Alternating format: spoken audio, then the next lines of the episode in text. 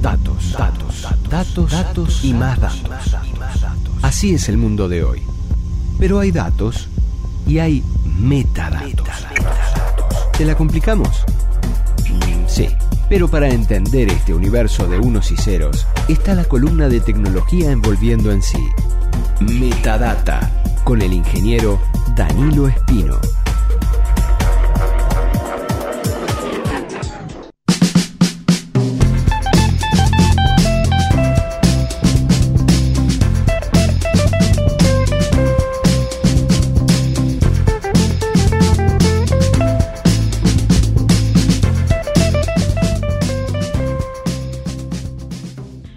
En un mundo donde sobran los unos, sobran los ceros, y yo me repito a mí mismo, porque ustedes no saben si están escuchando un capítulo anterior o están en el presente. Continuamos en Metadata, en la mañana de Volviendo en sí en Radio Camacua, la radio de AEU. Recibimos nuevamente a Danilo Espino. Eh, intento de operador. Bueno, sí, eh, tomando otros roles que no le corresponden, pero bueno, No me corresponden, pero me los han tirado acá. bajo amenaza. Sí, Y- evidentemente. Porque si no, no me pagan. Brevemente repasamos las formas de comunicación. 092 80 26 40 es nuestro WhatsApp. Twitter, Twitter, Facebook e Instagram, arroba Radio Camacua. porque acá las cosas se hacen serias y todos los usuarios son idénticos. Eh, ¿No? Radio Camacua, arroba aeu.org.uy. No sé si se dice punto .org o punto .org. Es lo mismo. Camacua 575, piso 2, oficina 223. Es nuestra dirección física. Para donde mandar nos, los- nos los- pueden hacer llegar Las cartas con Antrax. cartas con Antrax, eh, sobres, eh, sobres eh, que tengan información. Si no nos van a hacer llegar sobres con información, no nos hagan llegar sobres. De la que importa, ¿no? De, de la que sea. Audios, No, audios no. Audios por el 092 80 26 40 nos pueden enviar los pero no pueden mandar los, los CDs como los que tenía Julio Ríos. Eh, ¿Qué CDs? ¿Qué Los CDs? Eh, los... No, no, no tenemos compacteras. En esta radio no manejamos compacteras. Manejamos... Uy, se nos fue la música. Se nos fue la música porque está, no, no, no, me estaba mareando un poquito. Eh, yo, si no se dieron cuenta, eh, Danilo tiene una incapacidad absoluta de manejar las sutilezas. Pero absoluta. Sí. Uno le dice que se vaya la música de a poquito y se fue. Así. No, pero es que además me estaba mareando. Voy, voy a admitirlo. Bueno, eh, y ya que estamos, ya que bajamos la música y ya que estamos en un clima de, de columna en sí misma, hablemos de qué es lo que vamos a hablar hoy, ¿no? E introduzcamos a la gente de qué es lo que vamos a hablar hoy, que es de la ley de Moore. sí, primero me faltó otra cosa. ¿Qué? Aclarar dónde estamos hoy. Sí, eso es un detalle no menor, porque la verdad que hoy la, la dirigencia de EU nos, nos dejó un espacio muy ínfimo aquí. Un en- espacio reducido. Est- Estamos en este momento grabando desde la vieja sala de proyectores de la sala Camacua, donde... Nuevamente, porque ya no es la primera vez que lo hacemos. No, estuvimos en, en el cuartito de sonido de la sala, ahora estamos en la sala de proyectores, que es un espacio reservado, no, no, no- es restringido el acceso. Es donde solían estar los proyectores de cine, de, de cuando había función de cinemateca, supo ser sala de cine- cinemateca y Cinenateca. Ci- Cinemateca Uruguaya y en, en este 50 aniversario que está cumpliendo en este mes de agosto, Sí, además Se- que ahora van a ser vecinos. eh, sí van a estar ah, en el en el en la CAF. Corporación Andina de Fomento aquí en la Ciudad Vieja, en Montevideo.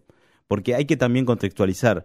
Eh, eh, las radios montevideanas hablan de, de- de la capital como el centro del mundo, ¿no? En la calle tal. ¿La calle tal de dónde? De Montevideo, porque estamos en Montevideo. Uruguay. No estamos en, en porque eh, uno va al interior, hay 18 de julios y hay bulevares Muchos. Artigas. Muchos 18 de julio. Entonces, uno mirando el noticiero de Montevideo en, en, en Durazno no entiende de qué están hablando porque acá no pasó nada. No, aquí en Camacua 575, en AEU, en la ciudad vieja, en Montevideo, está la sala Camacua y desde ese lugar estamos transmitiendo en este momento. Muy bien insonorizada, eso es verdad. Eso no, no podemos quejarnos. Bueno, se ha colocado eh, eh, Maples de huevo. maples de huevo, eso mismo. Maples de huevo y han hecho un efecto muy bueno, muy Sí. bueno. Conozco una radio de otro, de una institución este, ingenieril también que hizo lo mismo y también tuvo un muy lindo trabajo. No sé si, si lo llegaste a conocer, Alexis. No, no, no, no, no. También en una sala de proyección, casualmente. No, no, no. Bueno, decíamos hace ¿De uno... qué vamos a hablar hoy? Bueno, ya lo introdujimos hace unos minutos, pero repitamos. Lo que vamos a hablar hoy es de la ley de Moore. La ley de Moore que este, tú, Alexis, la manejarás muy bien, No tengo idea qué es. pero me, me- me embarras todo lo, toda la introducción. Pero bueno, eh, la introduc- eh, decíamos, la ley de Moore es, una, es un concepto teórico, no es una ley eh, que existe, no es una ley en sí misma, ni tampoco es un enunciado que se pueda demostrar este, científicamente, sino que es una, es una ley empírica que dice que, eh, que base- rige las bases de la computación moderna y que enuncia que cada dos años la velocidad de los procesadores, mejor dicho, la cantidad de transistores que tiene un procesador se multiplica, eh, se duplica. Me quedó clarísimo que no entendí nada. Bueno, ¿qué implica esto? Eh, que justamente si hay, si la cantidad de transistores se duplica, la velocidad de los procesadores se duplica, entonces tenemos computadoras más rápidas. Do- dos veces más rápidas cada dos años. ¿Y? Mejor dicho, En- y- cada 18 meses. Eso es lo que eh, se, se demostró, No, mejor hay, procesadores más rápidos que es distinto de que mi computadora cada 18 meses sea más rápida. exactamente, no es que... No, pero me estás diciendo, vos me dijiste otra cosa recién. Es verdad, bien, bien vos, por, es un punto neurálgico lo que, lo que acabas de decir. Porque, ¿qué, ¿qué estamos diciendo? Que se pueden fabricar procesadores más rápidos, que hay procesadores, se fabrican procesadores dos veces más rápido cada 18 meses. Que existe la capacidad técnica de desarrollar procesadores más rápidos, dos veces más rápidos cada 18 meses. Son como los Pokémones que evolucionan. Exacto. Sí, bueno, no sé por qué dije exacto, no, no, es una, es una analogía bastante berreta. Disculpame que te lo diga, Alexis. Eh, nuestro público me parece que lo va a entender. Eh, ¿Decís? tenemos gente muy joven, fresca, eh, escuchantes que eh, entienden, están en, en el, en el hoy, no están anclados al pasado. No, juegan al Pokémon Go, decís vos. Sí, al Pokémon Go. Pokémon Go, sí. Este, bueno, decíamos, es- no es un enunciado nada nuevo, eh, el de la ley de Moore, sino que fue publicado por primera vez en el mi- año 1965 por justamente Gordon Moore, que fue que trabajaba en una empresa de transistores y que justamente decía eso.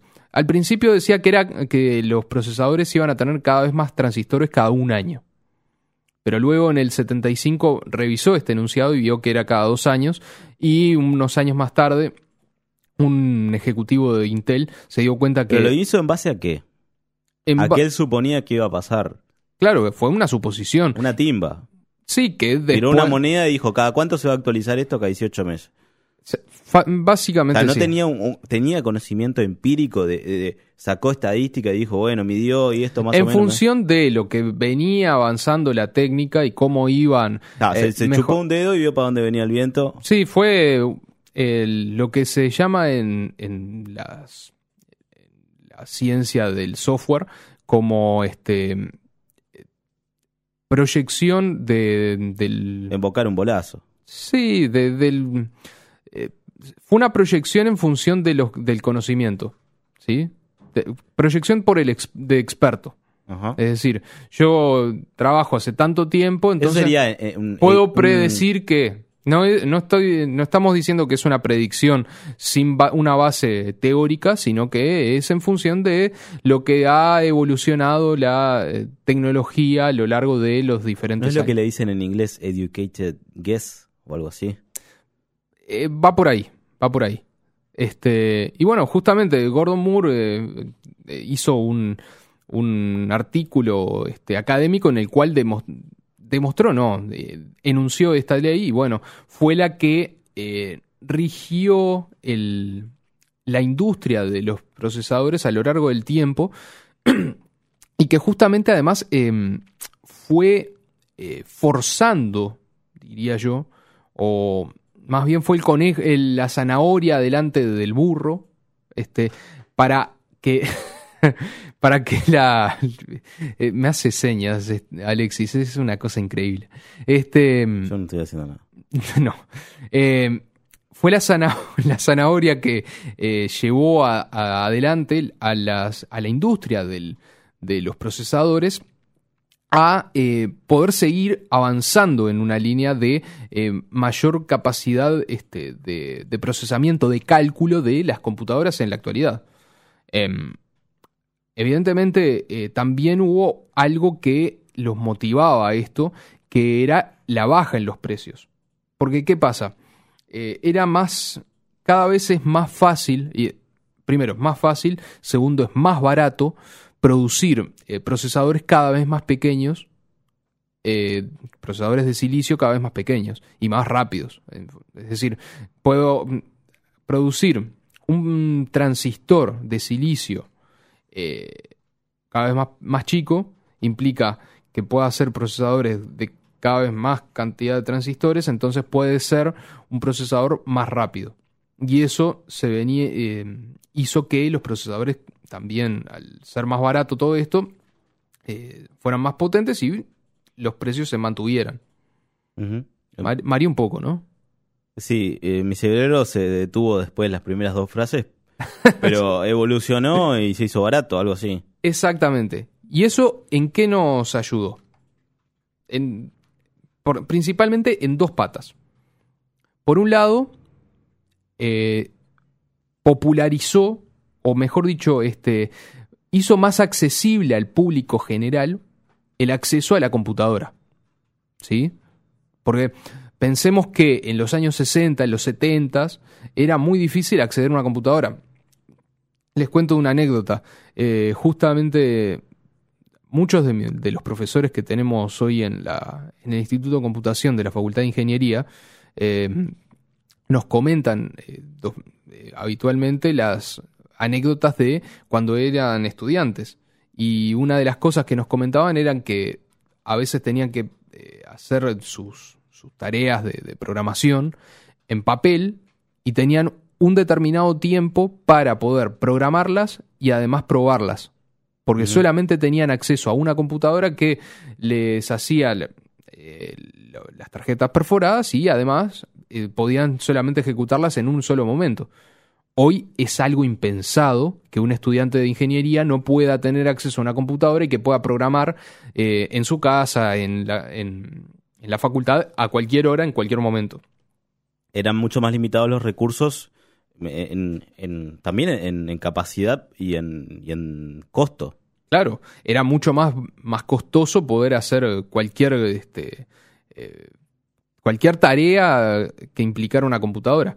Ahora, como justamente a partir de que existe, de, que ha evolucionado el desarrollo de, las- de los procesadores en particular, eh, se ha hecho mucho más barato y mucho más, eh, más fácil que el acceso a estas, a estas computadoras, a esta tecnología, eh, se popularice y se haga común para cualquiera de nosotros.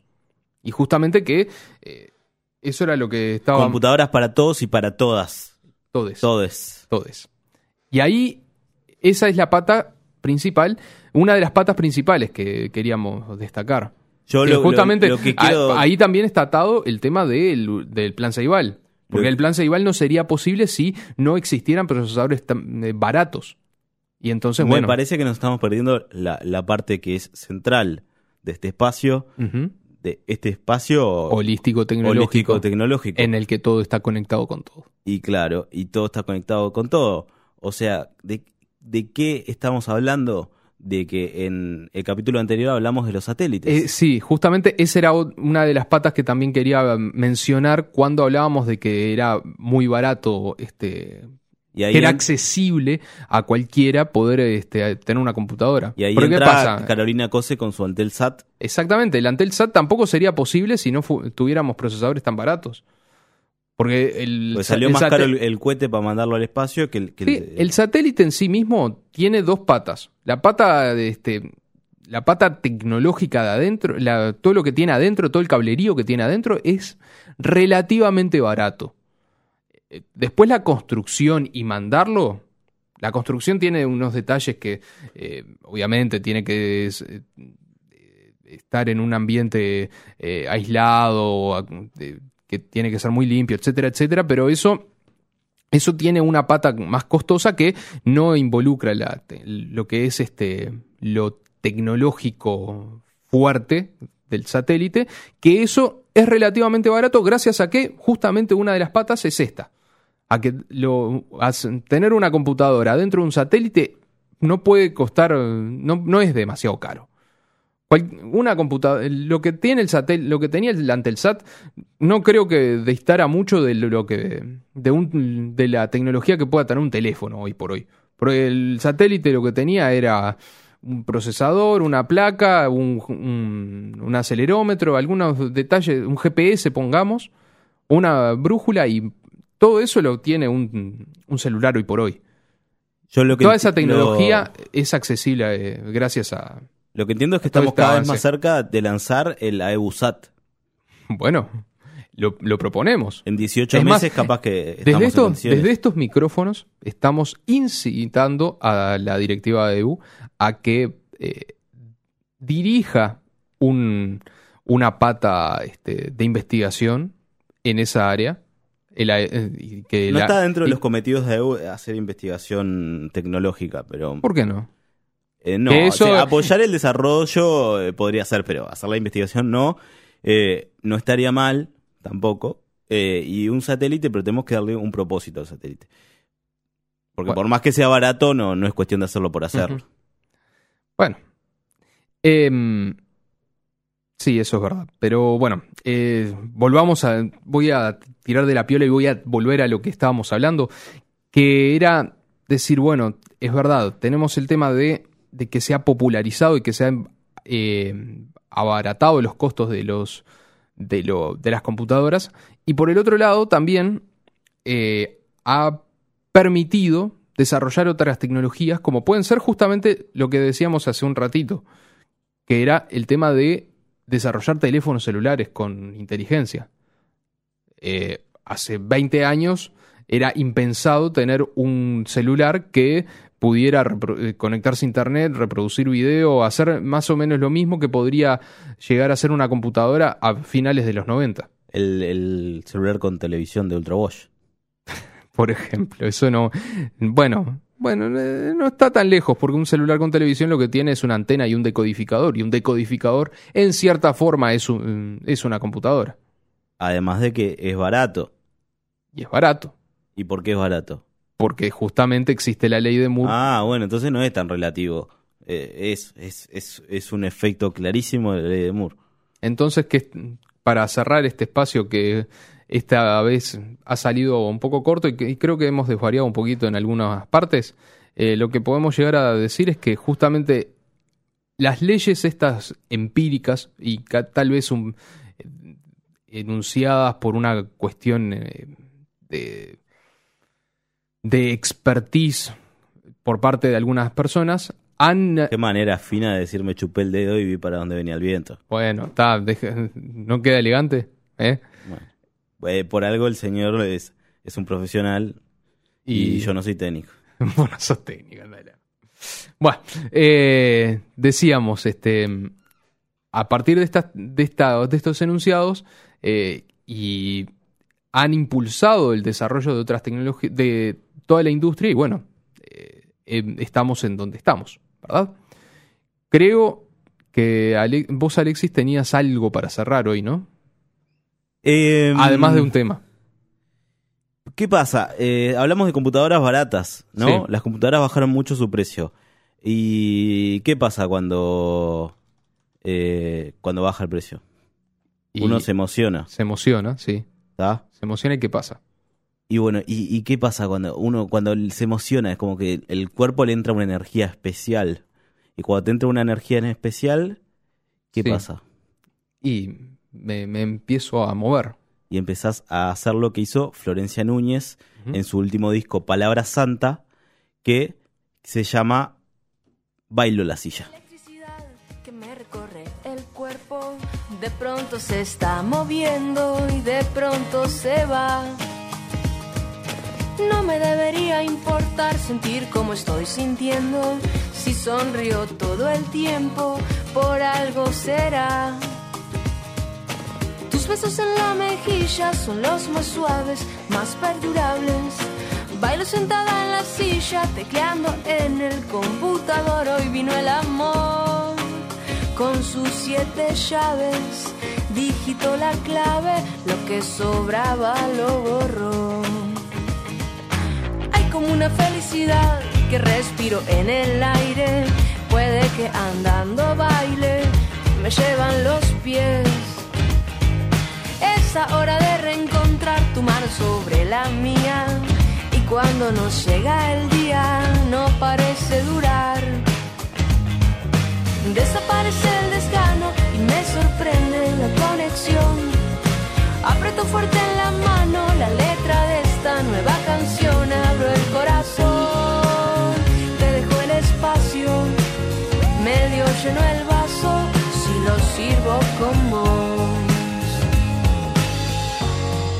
Atesorar estos días hasta volver. Pensar en lo que dirías hasta saber alimentar el recuerdo de ti, de mí. Te pienso sola y concuerdo. Ah, que tus besos en la mejilla son los más suaves, más perdurables. Bailo sentada en la silla,